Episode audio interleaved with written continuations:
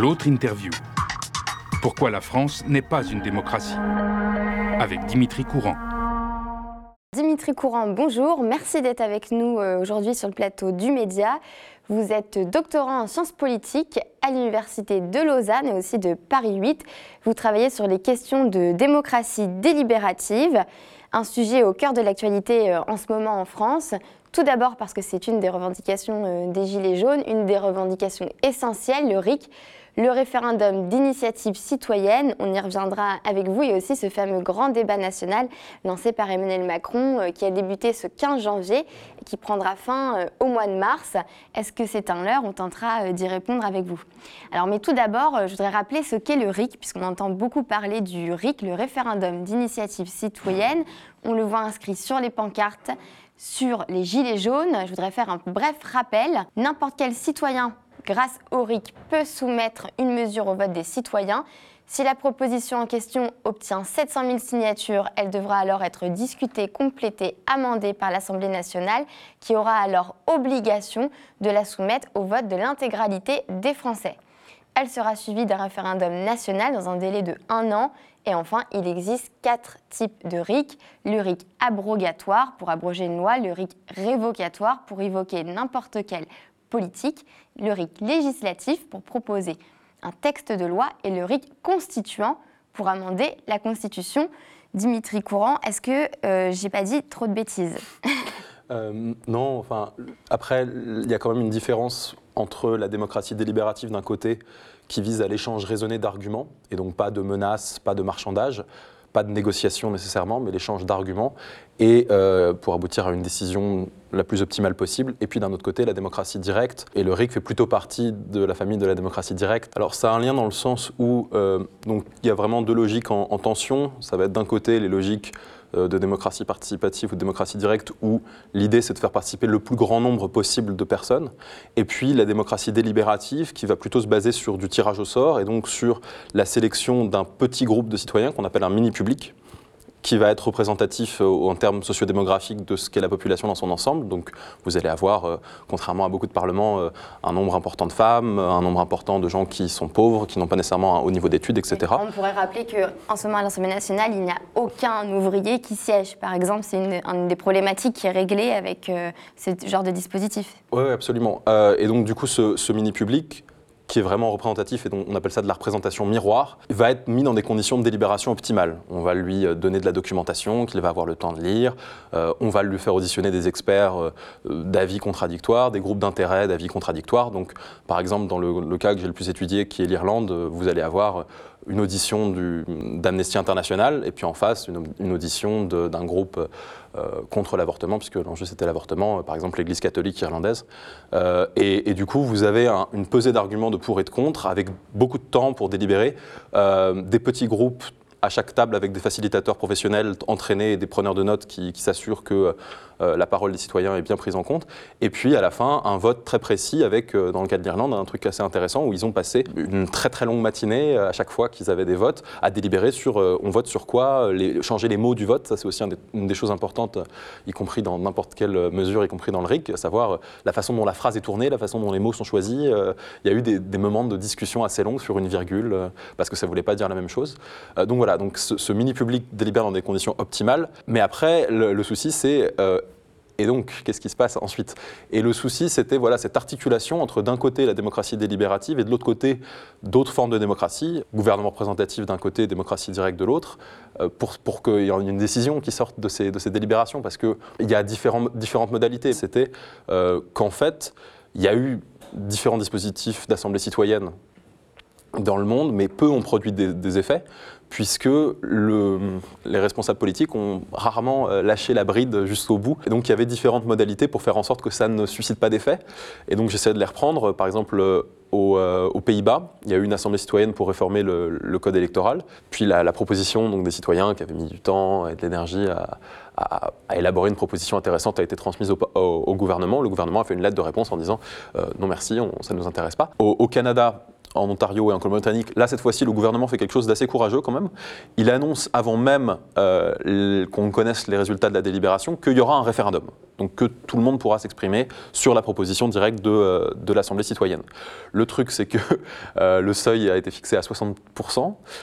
et puis donc en Colombie-Britannique, il a été manqué à 2% près, 58% donc c'était pas loin, mais c'était pas ça. Mais du coup, ça a été euh, plus ou moins torpillé par un seuil haut et puis par le fait que les partis politiques n'ont pas fait campagne sur, sur l'enjeu euh, et que c'était en même temps que des élections et du coup les partis faisaient campagne pour eux et le sujet euh, de la réforme électorale est passé au second plan. du coup, voilà, c'est une autre façon de, de, faire une assemblée citoyenne, de faire un débat et puis ensuite de faire en sorte que ça produise pas grand-chose. Et puis un, autre exemple, c'est l'Islande, donc euh, un grand mouvement social, euh, le gouvernement, euh, le gouvernement qui, est démis de ses fonctions, une nouvelle coalition de gauche qui vient au pouvoir, la mise en place d'une assemblée citoyenne par la société civile, puis ensuite par le gouvernement, puis des élections où les professionnels de la politique n'ont pas le droit de se présenter, et c'est seulement des citoyens pas tout à fait ordinaire, mais enfin des non-professionnels de la politique qui se présentent, qui forment euh, une assemblée constituante qui va écrire la Constitution sur la base en partie des deux, des deux assemblées citoyennes tirées au sort précédentes, et puis d'un processus ouvert où des citoyens pouvaient participer en ligne, qui écrit donc sa Constitution, qui a des choses assez intéressantes, notamment par exemple le fait que les ressources naturelles de l'Islande ne pouvaient pas être privatisées. Euh, un référendum avec une approbation cette fois-ci euh, assez large de la population, pas de seuil, etc. Euh, et puis bon, bah, le Parlement, à nouveau, le, gouvernement qui, change, et puis le Parlement qui dit bon, bah, vous êtes gentil, mais on l'appliquera pas votre constitution. Donc à nouveau, pas d'effet direct de ces délibérations citoyennes. Et puis le dernier cas, c'est l'Irlande sur lequel là j'ai le plus travaillé directement en, allant sur place pour suivre l'intégralité du processus de l'Assemblée citoyenne, où le gouvernement décide donc de, il décide de mettre à référendum des propositions, aussi parce qu'il est contraint. C'est-à-dire qu'une des choses qu'on dit peut-être pas assez, que sur laquelle j'essaie d'insister, c'est que le gouvernement irlandais, il n'a pas le choix, s'il veut modifier la Constitution, il doit passer, par, doit référendum. passer par référendum. Il n'a pas le choix. Ce qui n'est absolument pas le cas ici en, France, Bien sûr, oui.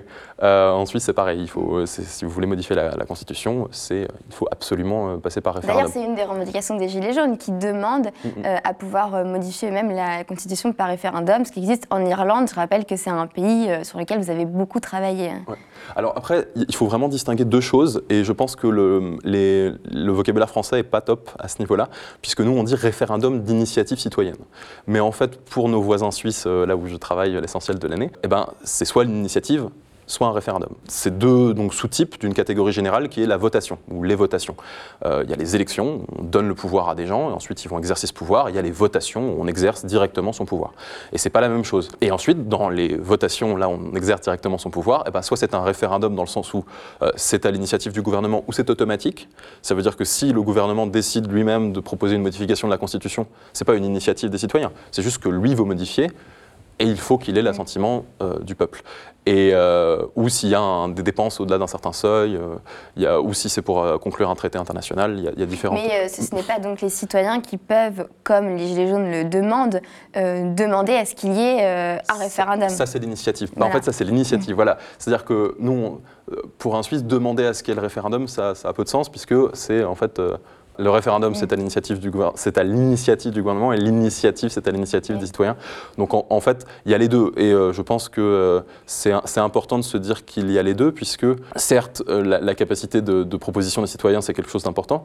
Mais d'un certain côté, si, on va dire de façon discrète, le gouvernement commence à tripatouiller des, des arrangements constitutionnels et qu'il n'y a pas de règle qui dit que euh, s'il touche la Constitution, à ce moment-là, ça doit passer par référendum, on est quand même dans une zone grise où il faut compter sur le fait qu'il y ait des corps intermédiaires, des groupes citoyens suffisamment alertes et suffisamment prêts à lancer une initiative, et c'est compliqué de lancer une initiative, encore plus de la remporter, euh, pour, euh, pour contrer ça. Donc les référendums automatiques, c'est important aussi, et c'est pas, pas l'initiative, c'est deux choses vraiment différentes, alors si je comprends bien, parce que c'est une question qui est très technique euh, par rapport aux exemples que vous citez, un gouvernement peut, par exemple, le gouvernement pourrait très bien dire vous voulez le RIC, d'accord, et puis dans le texte mettre plein d'éléments qui, font qu'ensuite cette loi euh, votée par les citoyens serait euh, caduque, si je comprends bien. Il y, a plusieurs éléments il faut être sûr que vous maîtrisez le détail de ce que c'est, parce que ça peut être un, paquet cadeau très beau, mais à l'intérieur c'est vide. Donc, un,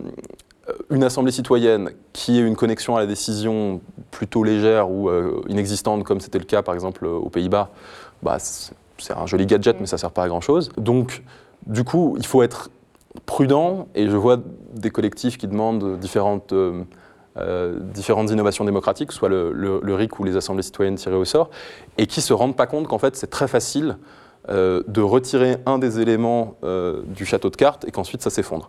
Un, RIC avec euh, un seuil énorme, un délai pour récolter des signatures très court, c'est compliqué. C'est impossible. En fait, c'est vraiment dans le texte du RIC où des, plein de petits éléments techniques peuvent, en fait, il y aura un RIC mais qui servira à rien. Euh, oui, voilà, on peut, très bien avoir. Euh, bah, déjà, euh, voilà, par exemple, disons qu'on laisse un seuil dans les 4-5 millions d'électeurs, c'est énorme.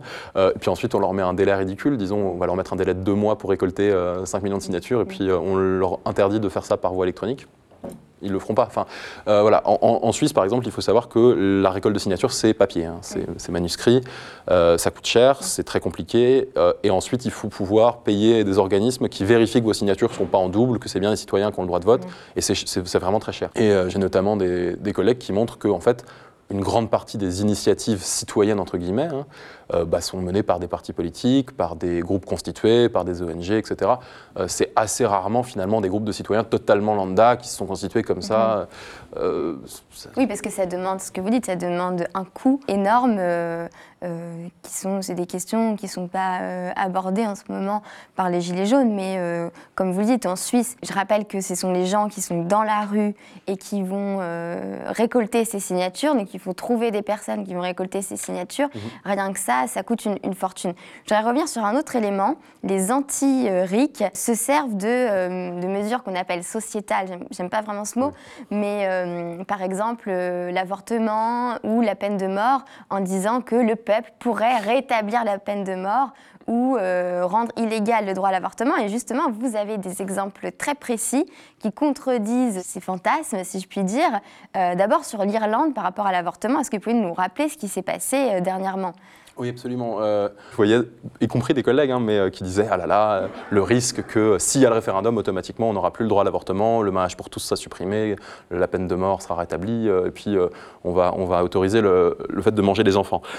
donc du coup, bon, ayant des exemples quand même très récents, puisque c'était l'an dernier, je me suis dit bon, il faudrait peut-être que je leur dise ce qui se passe dans un pays où le, taux de religiosité et l'influence de la religion catholique n'est pas comparable à la France. Donc c'est beaucoup plus important en Irlande. Du coup, oui, en Irlande, donc ce qui se passe c'est qu'il y a euh, une crise importante euh, au niveau économique. L'Irlande est très calée sur euh, des, bulles spéculatives, grosso modo, et du coup est, très, est frappée très durement par la crise, la crise des subprimes, dont on parle, à mon avis, pas assez, parce que pour moi, c'est un des événements politiques les plus importants de l'époque récente et qui explique beaucoup de choses et qu'on a tendance à évacuer dans les discussions qu'on a sur l'économie ce qui est problématique. Et un, groupe de, notamment de professeurs de sciences politiques mais pas que, d'artistes, de, philosophes, euh, y compris de politiciens, euh, vont décider de mettre sur pied une organisation, une ONG qui s'appelle We the Citizen, et qui va bénéficier, parce que ça coûte très cher de faire ce genre de processus, euh, du soutien d'une fondation philanthropique, qui est une fondation pour l'innovation démocratique justement,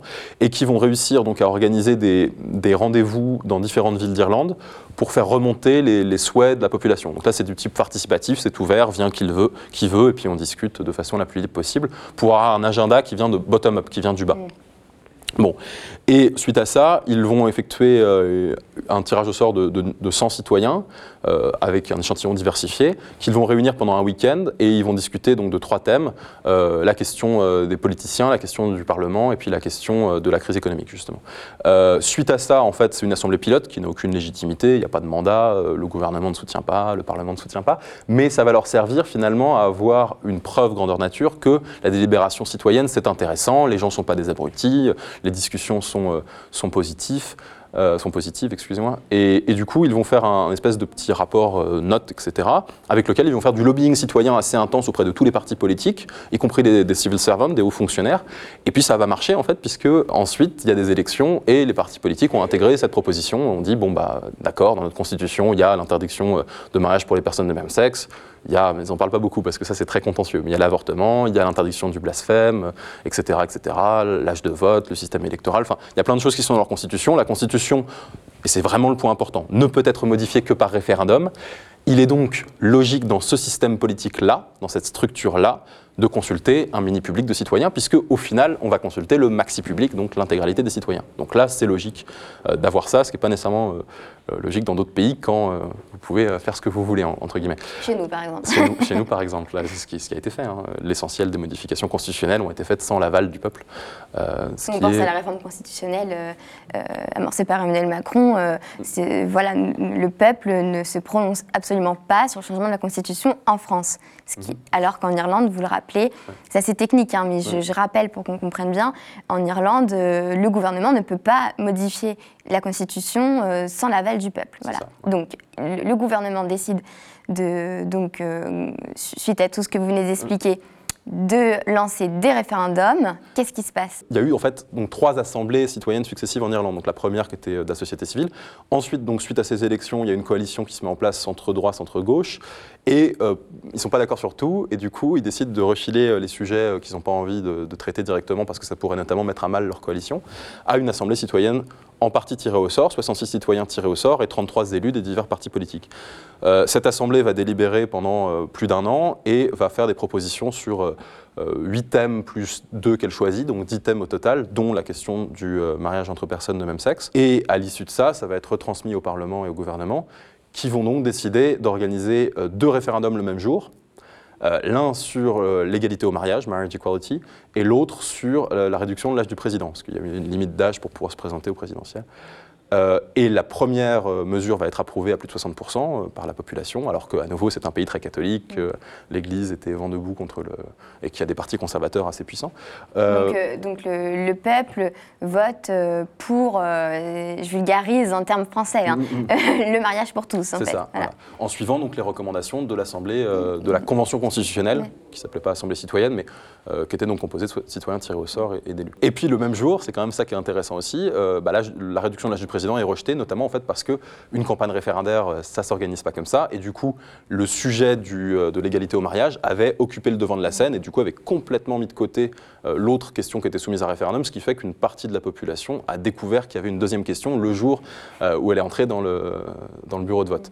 Donc, donc voilà, de façon intéressante aussi, ça a pu bénéficier d'une bonne couverture à mon avis parce qu'il n'y avait pas de campagne électorale en même temps. C'était un moment de référendum 10 juin de la campagne électorale, ce qui n'était pas le cas par exemple en Colombie-Britannique où c'était le même jour que des élections. Et donc suite à ça, euh, la coalition se dissout, euh, le parti principal reste en place, euh, celui de centre droit, et puis décide, notamment parce que ça avait émergé beaucoup lors de la première convention, qu'il y a un enjeu quand même qu'il va falloir adresser au bout d'un moment, c'est l'enjeu de l'avortement, qui est alors strictement interdit en, Irlande.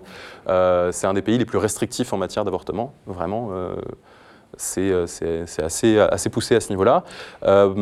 Et ça avait été notamment euh, validé par un référendum euh, dans les années 80. Donc il y a une légitimité de démocratie directe en faveur euh, du refus de l'avortement qui date donc des années, des années 80. L'avortement a toujours été interdit en Irlande. Seulement, dans les années 80, ils ont fait un référendum pour que ce soit protégé encore plus, sanctuarisé dans la Constitution. Bon. Du coup, une assemblée citoyenne se met en place, cette fois-ci de 99 citoyens tirés au sort avec zéro élu. parce qu'en fait, les élus n'ont pas envie de délibérer sur la question de l'avortement. C'est trop coûteux pour eux en termes de, d'image politique. Ils vont, ils vont clairement euh, faire des gens pas. Enfin, c'est très divisive, c'est très clivant comme enjeu, donc du coup ils n'ont pas envie de traiter de ça. L'Assemblée a cinq thèmes au total à traiter, l'avortement c'est le premier, mais elle a également la question du vieillissement de la population, la question du réchauffement climatique, la question de la structure du Parlement et des du rapport entre Parlement et élections, et la question des référendums, euh, comment est-ce qu'on les organise? Et puis donc elle va délibérer surtout, euh, l'essentiel de son temps va être consacré à la question de l'avortement. Elle va faire... Je vous coupe, mais ces personnes sont tirées au sort du coup. Oui, c'est 99 citoyens tirés au sort, avec euh, des, euh, un échantillon diversifié pour avoir à nouveau des jeunes, des femmes, des hommes, des, vieux, etc. Des, gens de toutes catégories socio-professionnelles, etc. D'accord. Euh, donc, donc voilà, donc moi j'ai observé l'intégralité du processus de avant même son lancement jusqu'à après sa, sa conclusion. L'Assemblée, du du coup, en 2017, euh, au printemps 2017, la veille du, premier tour des, le jour du premier tour des présidentielles françaises, euh, fait une recommandation en faveur de la légalisation de l'avortement à plus de 60% à nouveau, euh, à 64% il me semble. Et un an plus tard, la proposition est soumise à référendum par le gouvernement et puis euh, là, c'est 66% de la population qui se prononce en faveur de la légalisation de l'avortement, avec une question cette fois-ci. Alors, si je comprends bien, alors parce que pour revenir à cette histoire de RIC, c'est que euh, si, admettons, je choisis euh, le RIC législatif, proposer un texte de loi. Je récolte mes 700 000 signatures. Je propose, euh, donc je fais signer, mes, admettons que j'y arrive, je fais signer mes, petites signatures. Ensuite, euh, je donne ça à l'Assemblée, qui aura l'obligation de le soumettre au vote de l'intégralité des Français. Mais comme vous dites, s'il n'y a pas de, délibération, de discussion sur ce sujet, je peux proposer n'importe quoi. On sait qu'aussi les, les Gilets jaunes critiquent beaucoup les médias. Euh, la propagande qui est faite. Donc, euh, je ne sais pas si je dis euh, la couleur jaune doit-elle être interdite partout en France. J'ai mes 700 000 signatures, oui ou non. Et je, dis volontairement n'importe quoi parce que ce que vous dites, c'est que le RIC perd de son sens s'il n'y a pas de délibération en, amont. Alors, bon, déjà, je pense que si vous proposez un truc aussi bizarre, vous n'aurez pas vos signatures. Euh, ensuite, même si vous les avez parce qu'il y a un, collectif de gens qui ont mal aux yeux quand ils voient du jaune, vous n'aurez pas le vote. Euh, il y a à peu près 10% euh, d'initiatives en Suisse qui ont réussi, après avoir récolté des signatures, à, passer. Donc, ce c'est pas énorme. la plupart du temps, elles sont rejetées. Donc, je, je, pense qu'il faut les craintes envers le RIC, c'est surtout des craintes envers le peuple, en fait. Hein. Antoine Cholet, qui, travaille sur, le système suisse depuis assez longtemps, euh, a utilisé une très belle expression récemment, c'est le, la, démocratie directe, le mécanisme de démocratie directe, c'est un miroir tendu au peuple. Si vous avez un peuple progressiste, eh ben, vous aurez des décisions progressistes. Si vous avez un peuple conservateur, vous aurez des décisions conservatrices. Mais au final, en fait, la, la question du RIC et la question aussi, dans une certaine mesure, du tirage au sort, c'est nous forcer à repenser ce qu'on croyait savoir de l'histoire de nos systèmes politiques. Euh, puisqu'en fait, c'est nous forcer à réaliser, et comme l'a dit euh, sur votre plateau, il me semble, Michel Rio-Sarcey récemment, il n'y a jamais eu de réelle démocratie en France. Puisque, en fait, si vous faites une relecture historique, les systèmes qu'on a à l'heure actuelle, euh, qu'on appelle démocratie représentative, ça n'a pas du tout été pensé avec ces termes-là et dans, cette logique-là. c'est ce que montrent Bernard Manin ou Francis Dupuy-Derry. Les révolutionnaires français et américains, quand ils mettent à bas plus ou moins euh, le système monarchique et puis qu'ils créent un, nouveau système, ils n'appellent pas ça une démocratie puisqu'ils savent que c'est une démocratie, c'est le pouvoir au peuple, donc c'est des systèmes euh, de référendum, c'est des systèmes d'assemblée euh, tirés au sort éventuellement, et donc c'est pas ce qu'ils veulent. Ce qu'ils veulent, c'est une aristocratie élective. C'est qu'il y a toujours une aristocratie, mais ils estiment que l'aristocratie sélectionnée par le sang, comme c'était le cas avant la naissance, c'est pas terrible, ça marche pas très bien, c'est plutôt voilà, la notoriété, la richesse. la bourgeoisie, l'époque, en fait. Voilà, exactement. Ils il, créent un système qui les favorise eux. Enfin, c'est un peu, euh, c'est un peu, ce, un peu ce, truc formidable où vous avez euh, différents animaux, l'éléphant, le singe, le poisson rouge, etc. Puis il y a une personne, un juge, qui est là en disant on va évaluer lequel d'entre vous est le meilleur? Grimpez à l'arbre. Voilà, vous, vous, faites, vous, vous créez une épreuve euh, que vous allez pouvoir gagner, euh, c'est évident. Enfin, moi, voilà, euh, n'étant pas bon en course à pied, je ne proposerais pas qu'on répartisse des biens ou des honneurs par course à pied. Par contre, si c'est un, un trivial poursuite, là, j'ai plus de chance. C'est toujours un groupe d'individus qui sert au final ses propres intérêts. Bien sûr, mais là-dessus aussi, c'est qu'il y a une, vision, enfin, il développe une vision politique quand même assez précise, euh, qui est une vision d'aristocratie. Euh, il y, a trois, si on suit Aristote ou Polybe, il y a trois régimes politiques possibles, avec, euh, qui est ensuite repris par Montesquieu et Rousseau, avec des formes droites ou des formes déviées. Il y a la monarchie, qui est donc le pouvoir à un seul, qui peut être, qui peut être dégénéré en tyrannie.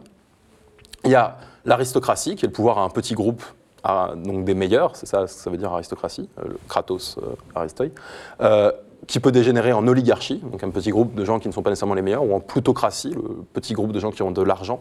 Et puis il y a la démocratie, donc le pouvoir, euh, pouvoir à, la, masse, qui peut dégénérer en oclocratie, le pouvoir à la foule. Et donc la différence entre euh, le peuple qui délibère et la foule qui, euh, qui s'agite, etc. Après, il y a des, collègues, notamment Francis Dupuy-Derry, qui vont essayer de montrer qu'en fait la haine de la foule c'est aussi une haine du peuple et c'est aussi une haine de la démocratie et qu'on utilise le fait de dire ah moi j'aime le peuple mais je déteste la foule pour en fait euh, cacher le fait qu'on déteste aussi le peuple. C'est un truc qui se discute, je rentre pas dans ce débat là, mais du coup les, systèmes euh, dont on hérite, qui s'appellent euh, à l'époque le gouvernement représentatif, qui vont s'appeler ensuite République, qui vont s'appeler ensuite encore par truchement sémantique démocratie représentative, c'est des systèmes dont les fondateurs vont dire à la tribune et dans leurs lettres et dans leurs écrits, dans leurs discours, nous créons un système mais mais surtout ne dites pas que nous créons une démocratie, car nous haïssons la démocratie. La démocratie, c'est le régime le plus brutal, le plus violent, le plus injuste qui soit. À la rigueur, mieux vaut la monarchie. Euh, donc, c'est pas ce qu'on fait. On donne le droit de vote à un très très petit nombre de citoyens, qui eux-mêmes peuvent élire des grands électeurs, qui sont encore un plus petit nombre, qui eux-mêmes peuvent élire des élus qui sont un tout tout petit nombre, et qui sont des gens euh, d'une certaine classe sociale. Ce qu'il y avait à l'époque romaine, au final. Mais voilà, donc en fait, là, la, résurgence, et, c'est pas seulement euh, les Gilets jaunes, c'était exactement ce que disaient les indignés, c'est exactement ce que disait Occupy, c'était quoi, et puis Nuit debout. Nuit debout aussi, oui. Bien sûr, Nuit debout, Occupy, indignés, et puis les Gilets jaunes, c'est des mouvements qui disent nous ne sommes pas en démocratie, euh, c'est pas on veut une autre forme de démocratie. Nous voulons une démocratie réelle. Donc ça veut bien dire que la démocratie actuelle n'est pas une démocratie réelle, si on suit leur logique. Et si on veut s'en convaincre, ben, on peut se poser la question, euh, la dernière fois qu'il y a eu un référendum en France, euh, est-ce que la volonté du peuple exprimée par référendum a été suivie ou pas? La réponse est non. C'était 2005 et ça a été, ça a été balancé par le, la Constitution européenne. On rappelle que le peuple a dit non et que le oui est passé. voilà. Donc, euh, euh, d'ailleurs, c'est un élément, c'est important que vous le souligniez. On entend beaucoup les Gilets jaunes qui nous parlent du RIC.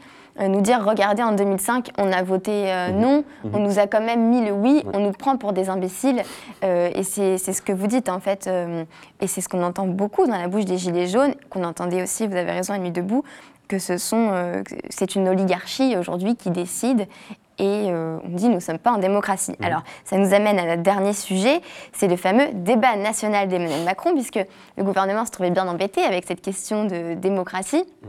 Il s'est dit qu'est-ce que je vais faire pour faire euh, croire au peuple que finalement ils peuvent décider, je vais créer un grand débat national lancé le 15 janvier qui mmh. s'arrête au mois de, mars et il délègue en fait au maire euh, de, de, France ce grand débat. Alors je vais essayer d'être euh, simple. Est-ce que vous pensez que ce grand débat national va réellement euh, donner un petit peu de pouvoir au peuple? Alors, ça dépend de la façon dont il est organisé. Le, truc, c'est que le, volet euh, temporel est très court, que ça a été fait de façon un peu chaotique. La CNDP, la Commission nationale du débat public, qui est une instance indépendante qui organise en France différents euh, dispositifs de démocratie participative depuis assez longtemps, euh, aurait dû l'organiser. Ça aurait été, à mon sens, euh, mieux, dans le sens où bah, c'est un organe indépendant, pas des ministres du gouvernement. et puis, il s'est passé ce que, bon, je ne sais pas si j'ai besoin de résumer, mais bon, la CNDP a dit je, pars, tout en écrivant un rapport en disant c'est mmh. comme ça que ça aurait dû être fait et pas, et pas autrement. Oui, c'est important de souligner que, en fait, le gouvernement dit on va faire un débat euh, citoyen, mais c'est moi qui pose les conditions euh, de ce débat, et pas cet organisme indépendant. Voilà. C'est ça. Premier point quand même, qui vous, avez, raison de le souligner, puisque c'est mmh. peu évoqué. Ce grand débat national est monté de toutes pièces par le gouvernement et donc pas par euh, cet organisme indépendant. Voilà, c'est-à-dire qu'en fait, ça aurait pu être intéressant et il y aurait eu, c'est ce que j'essayais de, de dire à, plusieurs moments, il y aurait eu un engagement très fort de précisément de connexion avec la décision. C'est-à-dire qu'on aurait su, de façon, dès le début, à quoi allaient servir les, débats. Je pense que ça aurait pu être très intéressant. Parce que là, du coup, euh, si jamais il y avait une plateforme euh, comme ça peut exister euh, sur, sur différentes plateformes de, démocratie online où les votes des citoyens sont retranscrits sur les propositions et donc les propositions les plus plébiscitées remontent et que le gouvernement s'engage par exemple à dire les cinq propositions qui reviennent le plus dans les débats et qui sont le plus plébiscitées, je les soumettrai à référendum, par exemple, ça aurait pu être une. On, pense beaucoup à la question de l'ISF, qui a été mhm. supprimée par Emmanuel Macron. Mhm, mhm. Euh, une question euh, qui revient beaucoup chez les Gilets jaunes, qui aurait pu euh, proposer, donc, par référendum, le rétablissement de l'impôt sur la fortune, par exemple. Voilà. Je donne des exemples pour qu'on essaye un petit peu de, de, suivre. Et donc, du coup, ce n'est absolument pas ce qu'a fait le gouvernement, puisqu'il a lui-même euh, décider des grands thèmes dans le débat national. Il y a d'ailleurs des thèmes comme l'immigration, euh, la laïcité, qui ne sont pas forcément des thèmes qui ont été euh, proposés dans les revendications des Gilets jaunes. Et donc, concrètement, à la fin, au mois de mars, qu'est-ce qui pourrait ou pas changer? C'est très compliqué parce qu'on vit une séquence politique où tous les jours il y a des nouvelles informations, donc c'est très difficile d'essayer de, prendre une boule de cristal et, de, dire ce qu'il en est. Ce qu'il n'en est pas pour l'instant, c'est qu'on ne sait pas exactement ce qui va arriver, enfin à quoi ces propositions vont servir. Euh, les propositions du grand débat, euh, soit ensuite transmis, là pour le coup, à une assemblée citoyenne tirée au sort euh, au niveau national, qui ait un temps plus long, un budget plus long, des bonnes conditions délibératives, ça prend du temps, c'est compliqué à organiser, et qui puisse elle-même, en fait, proposer des questions précises à référendum. Parce Comme la loi, les sondages, au final, euh, la façon dont on pose la question induit, euh, d'une certaine manière, la réponse. absolument, oui. Et, et, du coup, si jamais c'est trop flou, ben, ce ne sera pas appliqué. Si jamais c'est trop restreint, euh, les gens vont, vont, être contre. Enfin, il y, a toute une façon de le faire. Et du coup, ce qu'on propose, c'est qu'il y ait une assemblée citoyenne tirée au sort au niveau national qui qui soit, qui soit infusé de toutes tes propositions et tout le débat qu'il y a, notamment si possible avec une, une, plateforme en ligne qui puisse permettre de, de hiérarchiser un peu les, propositions les plus plébiscitées, et qui ensuite permettent un référendum. Parce que, à nouveau, si c'est euh, débattre pour le, le, plaisir du débat, euh, je pense que ça ne va pas motiver grand monde. Euh, et donc, en fait, toute la question, et la question vraiment centrale, c'est dans quelle mesure les pouvoirs publics, la classe politique, acceptent de lâcher un petit peu de pouvoir, de donner un petit peu de pouvoir au peuple, ce qui est un, comble, puisque démocratie, c'est ça que ça veut dire. Ça veut dire le pouvoir au peuple. Démos, Kratos, euh, Démos le peuple, Kratos le pouvoir. Et du coup, voilà, la, question qui se pose à l'heure actuelle, mais dans plein de pays, pas seulement en France, hein, parce que l'insatisfaction est, est, absolument euh, internationale. Les taux, de parti dans, les taux d'encartement dans les partis politiques sont très bas, euh, les taux d'abstention sont très hauts, les taux de défiance envers les partis politiques et les institutions et les élus sont, sont énormes, plus encore que les, envers les banques. Donc du coup, la question c'est euh, est-ce qu'il va y avoir une prise de conscience, même intéressée et égoïste, de la part des décideurs pour se dire, bon, il va falloir que on co-décide, que je délègue, que j'accepte de rendre un peu de pouvoir au peuple et que je ne le garde pas intégralement pour moi en imposant mes choix contre l'avis majoritaire des populations à jet continu et puis euh, en réprimant la manifestation qui est quand même un droit.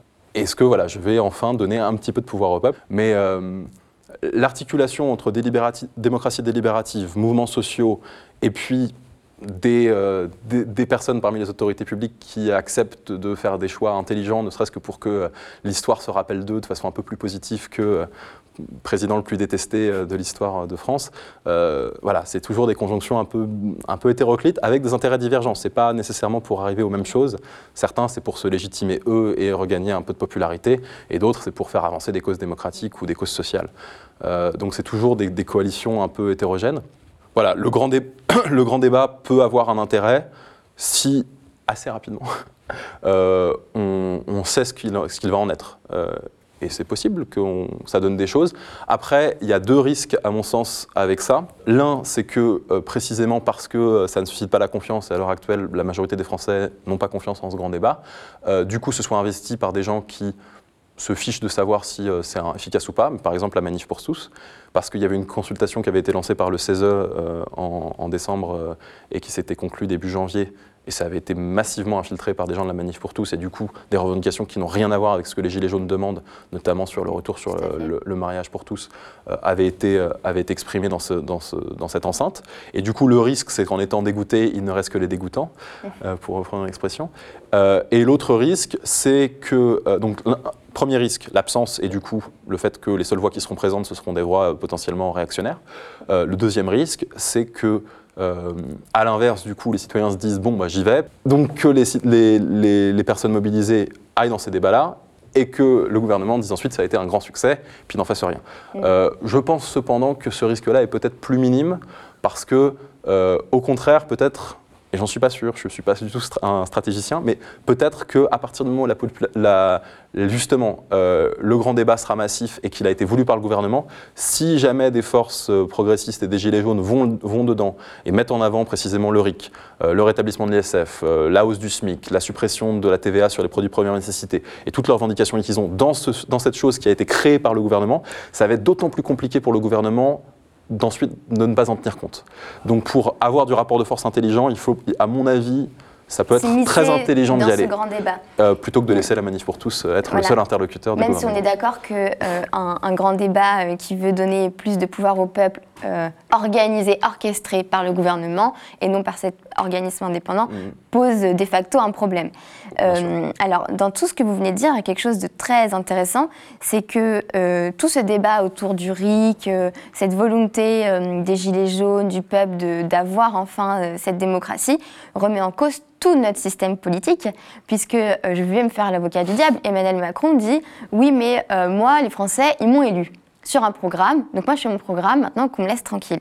Sauf qu'il a été élu, euh, on le rappelle, contre le Front National, contre Marine Le Pen, cette extrême droite qu'on nous ressort perpétuellement, et euh, donc, euh, si j'étais Emmanuel Macron, et je, vous dis, euh, mais écoutez, les Français m'ont élu, laissez-moi faire mon programme, qu'on me fiche la paix. Vous qui travaillez et, qui êtes au contact de, citoyens de, plein de pays qui veulent participer à la démocratie, autre chose qu'en votant tous les cinq ans mmh, mmh, mmh. contre un parti, en fait. Oui, bien sûr. Bah, ça, c'est l'argument vraiment un peu, un peu, enfin bête, je sais pas comment dire ça, mais il y a une il y avait une, très bonne analyse de Clément Viktorovitch sur les, grands débats, notamment de, pas seulement, mais aussi d'entre-deux tours et puis, euh, puis entre des grands responsables politiques. Et il y a un moment où euh, Laurent Fabius a besoin de rappeler, euh, face à Jacques Chirac, mais enfin, vous parlez au Premier ministre de la France. Et il a besoin de le dire. Et ce qui s'énonce, c'est ce qui ne va pas de soi. si vous avez besoin de rappeler qu'en fait vous êtes légitime, en hurlant que vous êtes légitime, c'est qu'en fait vous ne l'êtes pas. Hein. si vous l'êtes vraiment légitime, vous n'avez pas besoin de le dire. y a et après, la même phrase existe dans Game of Thrones. Tywin Lannister explique au roi que euh, s'il a besoin d'hurler qu'il est le roi, c'est qu'il n'est pas roi. Euh, donc bon, ça déjà c'est un argument un peu euh, qui montre qu'en fait il y a un problème, il y a une crise, sinon il n'aurait pas besoin de le dire, ça devrait aller de soi. ensuite, il a été élu par une minorité. Si, même si on accepte que c'est un, des consensus qu'on a, que c'est la majorité qui doit gouverner. Emmanuel Macron n'a pas été élu par la majorité des citoyens français. La majorité des gens se sont abstenus, déjà. Donc ça veut dire qu'en fait, si on était euh, raisonnable dans notre acception de ce qu'est la démocratie, la majorité des gens qui s'abstiennent, ça veut dire qu'on doit réformer le système en profondeur et qu'on devrait lancer une grande consultation et potentiellement une réécriture de la Constitution. Et je pense que ce serait mieux avec une assemblée citoyenne tirée au sort. Euh, de citoyens ordinaires qui ne sont pas en situation de conflit d'intérêts par rapport aux règles qui vont ensuite s'appliquer aux élus. Et c'était la logique des assemblées citoyennes euh, sur la réforme électorale. C'était que les élus étaient directement en conflit d'intérêts puisqu'ils avaient plus ou moins intérêt à avoir tel ou tel système électoral. Ça posait problème. Euh, On pense au vote blanc, par exemple. Hein, c'est ce qui me vient en tête. C'est-à-dire, à chaque fois, vote blanc, la reconnaissance du vote blanc, qui est un sujet qui en dit très long sur ce que vous venez de mm. dire. C'est-à-dire, les, tous les partis euh, qui sont à l'Assemblée n'ont aucun intérêt à ce que le vote blanc soit reconnu, donc euh, systématiquement ils votent contre, voilà, par exemple. Mais en fait, voilà, c'est à nouveau, c'est quel, quel, pouvoir ça, cette, cette, euh, ce mécanisme aurait? On pourrait très bien penser qu'à partir du moment où il y, a, il y, a la majorité de vote blanc, l'élection n'est pas valide. Ce serait possible de penser ça. et, et, à nouveau, même dans des, même dans des petites associations, euh, il y a des quorums. C'est-à-dire que si vous êtes deux le jour de l'Assemblée générale, ben, vous ne pouvez pas tout, changer dans l'association. C'est-à-dire qu'il n'y a pas suffisamment de membres de l'association. Mais pour un, un, pays, euh, un pays aussi important que la France, bon, on s'en fiche. Euh, donc ça, c'est quand même assez drôle. Après, ensuite, il faut... donc déjà, premièrement, Emmanuel Macron a été élu par une minorité. Deuxièmement, si on regarde le système de scrutin, le, scrutin uninominal à deux tours, c'est le, type de scrutin le plus, plus stupide auquel on puisse penser. Ça permet précisément d'avoir quelqu'un qui a, qui a eu une toute petite majorité au premier tour, euh, d'être ensuite avec une majorité absolue, euh, avec ce système complètement stupide de j'élis d'abord un homme providentiel euh, lors des présidentielles, et puis un mois plus tard, je lui donne sa majorité sur un plateau d'argent sans, même savoir qui sont les députés. Oui, parce qu'on rappelle que le calendrier des législatives a énormément joué sur la constitution de l'Assemblée nationale, puisque nous avons eu l'élection d'Emmanuel Macron au mois de mai, et juste après les élections législatives, donc il a bénéficié de cette période un peu d'euphorie de l'élection, alors que si on aurait fait ces élections législatives en ce moment, on doute qu'il y aurait eu autant de, députés en marche élus. Hein. C'est ça. En fait, c'est aussi une des choses qui explique que euh, enfin, les, collègues à l'étranger, des fois, ils ne comprennent pas pourquoi euh, euh, les, gilets jaunes brûlent des voitures, par exemple. et puis après, je dois leur expliquer qu'il y a, il y a précisément un moment d'expression, dans un moment enfin, je vais dire, euh, qui est toujours un peu particulier, la campagne présidentielle, où euh, là, on promet euh, des lendemains qui chantent et ce genre de trucs. tout, le monde, tout le monde est sur, ses plus beaux atours. Et puis après, c'est cinq ans, je gouverne. Il n'y avait pas de mid-term, contrairement aux États-Unis. Il n'y a pas de référendum, contrairement à la Suisse. Il n'y a pas de possibilité de recall, donc de révocation, contrairement par exemple à la Californie. c'est quand même assez particulier. Il n'y a pas de logique, contrairement à la Suisse par exemple, de, de consensus au sein du Parlement. C'est la majorité avance et l'opposition hurle mais ne peut pas faire grand-chose. Donc c'est assez particulier. Là-dessus d'ailleurs aussi, peut-être petite parenthèse avant de revenir à l'élection de Macron, c'est que le RIC, ça ne sert pas qu'à faire passer ces initiatives en fait. Le RIC, c'est aussi, ça change profondément la structure même du système politique, puisque la classe politique, ayant conscience qu'il est possible éventuellement de se faire révoquer si elle recall, éventuellement de se faire euh, enlever sa loi avec, euh, avec le système abrogatoire ou d'avoir une loi qui vient contre, n'agit pas de la même façon. C'est ça qui est absolument central en fait. C'est pas tellement le RIC pour faire passer ces choses, mais c'est pour être sûr qu'en fait, les décideurs vont pas se comporter de la même façon, puisqu'ils savent qu'ils ont un contre-pouvoir avec un pouvoir souverain direct contre le leur, donc il y a un système de, contre-pouvoir contre eux, euh, et du coup ils ne vont pas se comporter de la même façon, ils vont, avant de, faire passer une mesure qui est euh, décriée par 80% de la population, ils vont peut-être réfléchir. Et d'ailleurs en Suisse on voit qu'ils ont ce qui s'appelle la phase pré-parlementaire, où ils font des auditions de différents groupes, de différents syndicats, de différentes associations, etc., pour s'assurer qu'avant de commencer à débattre dans le Parlement, avant de poser un projet de loi. Euh, ça ne va pas poser trop de problèmes, il n'y aura pas trop d'opposition, ça va, alors on va modifier ça, etc. C'est un moment très intéressant.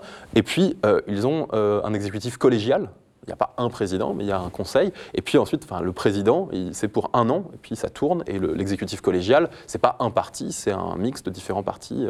Euh, c'est ce qu'on appelle la formule magique. Euh, et donc, c'est pas du tout le même système. C'est pas euh, un système un peu autoritaire avec quelqu'un qui a le pouvoir, qui l'applique. Si on s'oppose à lui, c'est qu'on est contre la démocratie puisqu'il y a eu des élections.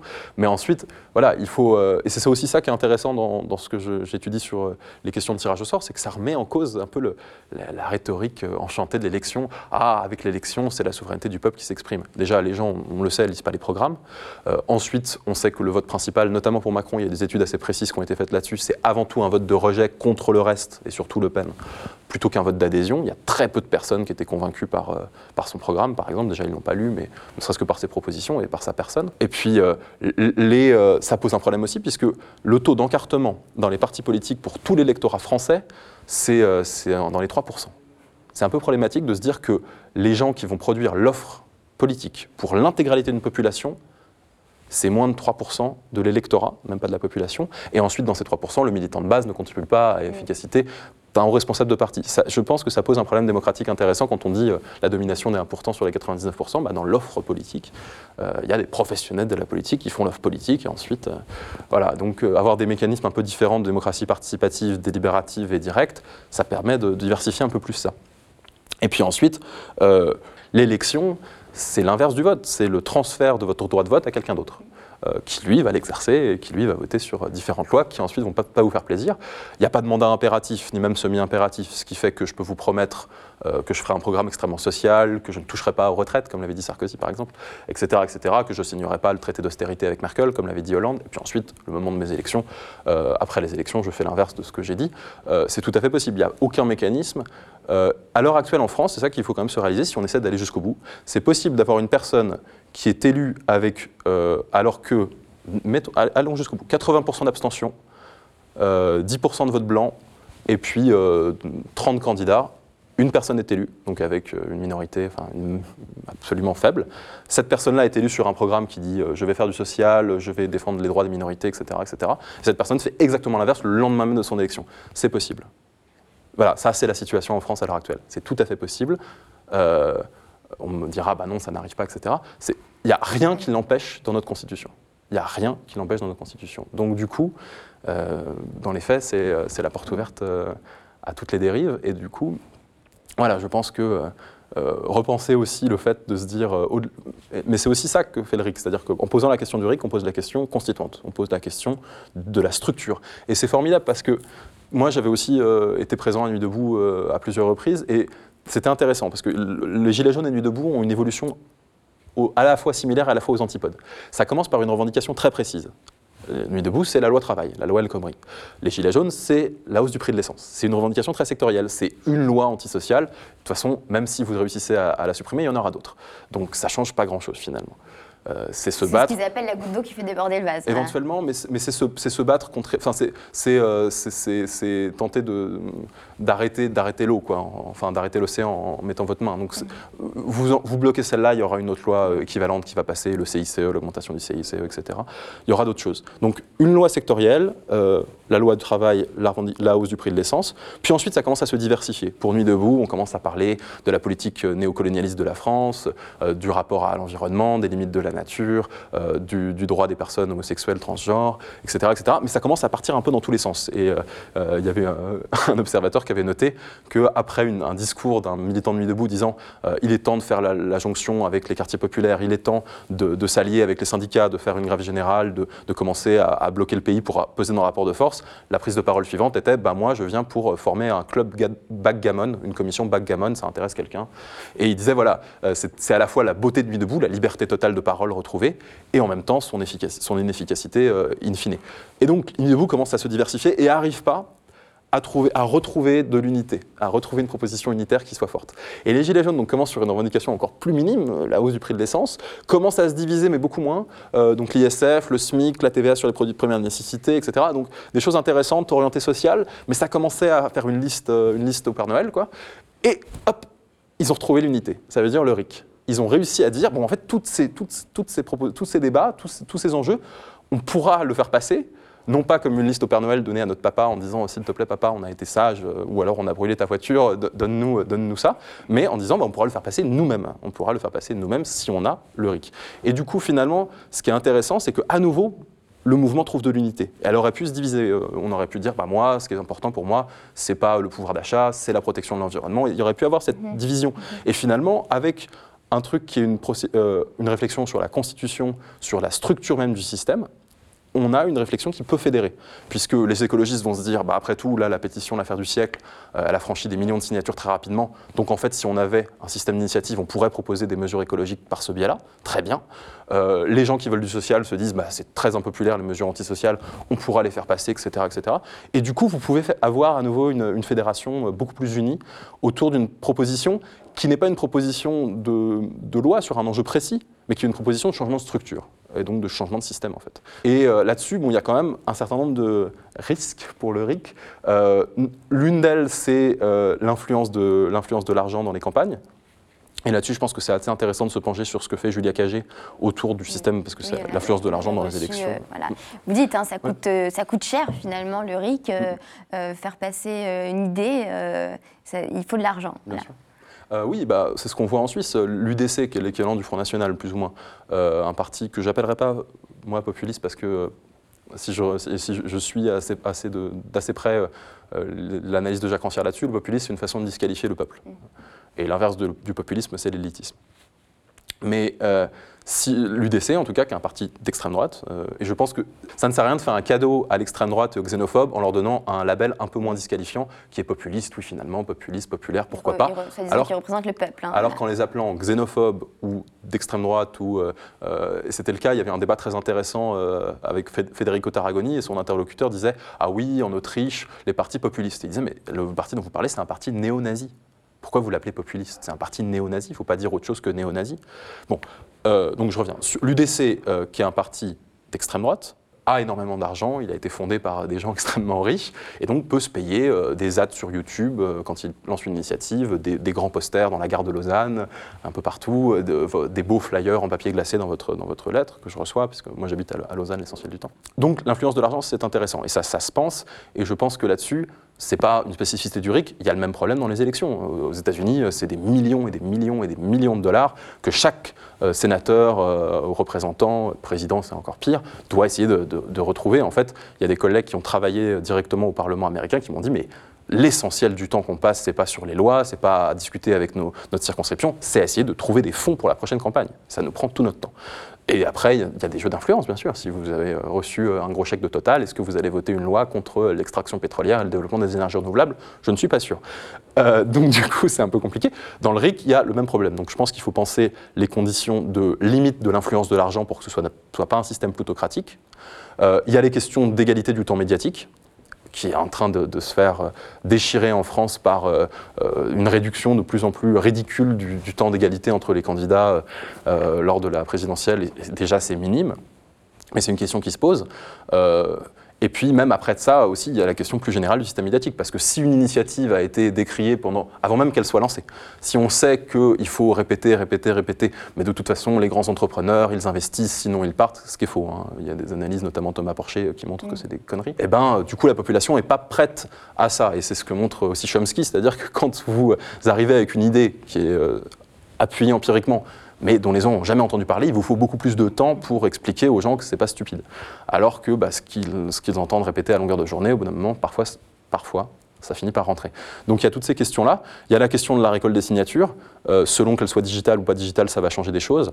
Et puis, euh, il y a la question des, limites. Euh, il y a plein de questions qui se posent. Mais ce qui est intéressant finalement, c'est que en posant ces questions-là, on ouvre à nouveau les possibles on peut se poser ces questions-là. C'est plus le there is no alternative, euh, le TINA, il n'y a pas d'alternative, euh, de toute façon, euh, vous ne pouvez rien, etc.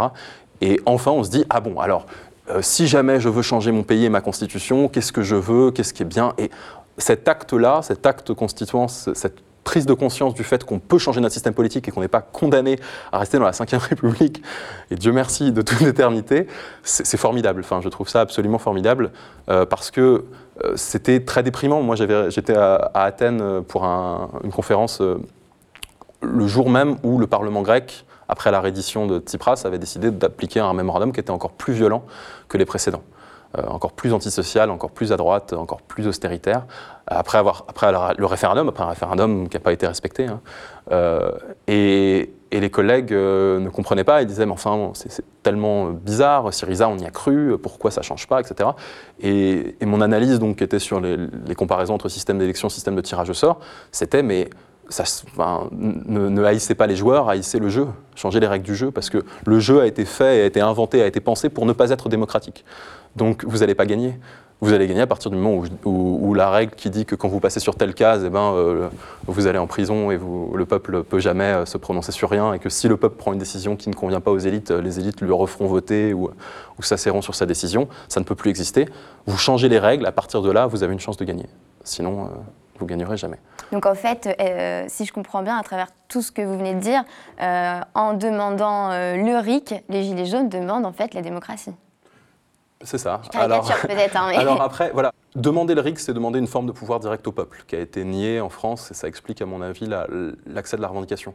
Après, il faut quand même se méfier. Il ne faut pas croire qu'un outil tout seul sans le, reste des, le, reste des, détails qui peuvent sembler insignifiants, mais en fait qui sont le diable est toujours dans les détails, suffit un outil, ça peut être à double tranchant, et du coup, un RIC où, je vous ai dit, il y a un seuil trop haut, euh, ça, c'est inutilisable, ou le délai pour récolte de signatures est trop court, c'est inutilisable. Un RIC comme ce qu'ils ont en Italie, qui peut concerner plein de sujets, mais pas les enjeux budgétaires, ça, limite le champ d'application, etc. etc. Euh, donc, je, je, pense que le RIC, c'est une réflexion super intéressante qu'il faut continuer à avoir, mais euh, il faut se rendre compte qu'il est tout à fait possible d'avoir un RIC avec des taux de signature importants, avec pas de contrôle euh, d'égalité de temps de parole, avec une influence de l'argent illimitée, qui fait que euh, des lobbies puissants, fortement argentés, etc., pourront mener leur campagne de RIC et en fait n'auront même plus besoin de faire de, lobbyisme auprès des, hauts fonctionnaires et des élus, puisqu'ils pourront lancer leur RIC, acheter l'influence par l'argent, etc. Cela dit, c'est quand même un acte très intéressant au niveau démocratique, puisque ça réaffirme que le pouvoir est au peuple. Ça réaffirme que, in fine, quand le peuple se prononce, c'est ça qui doit compter, et qu'il n'y a pas une, autorité supérieure à celle du peuple, un kratos supérieur, qui serait détenu par une petite minorité de gens, euh, fût-il élu par une minorité euh, d'électeurs. Cette république monarchique, en fait, euh, actuellement en place. Euh, je vous remercie, euh, Dimitri Courant, pour cet entretien très riche. J'espère que euh, nos spectateurs ont été plus éclairés sur cette question du RIC assez complexe et on continuera à, suivre ça de près, puisqu'à mon avis, ça risque, on l'espère en tout cas, de bouger dans, dans, les jours, dans les mois qui suivent. Merci beaucoup. Merci. Le média est indépendant des puissances financières et n'existe que grâce à vos dons soutenez-nous sur lemediatv.fr. Et pour ne rien rater de nos contenus, abonnez-vous à nos podcasts.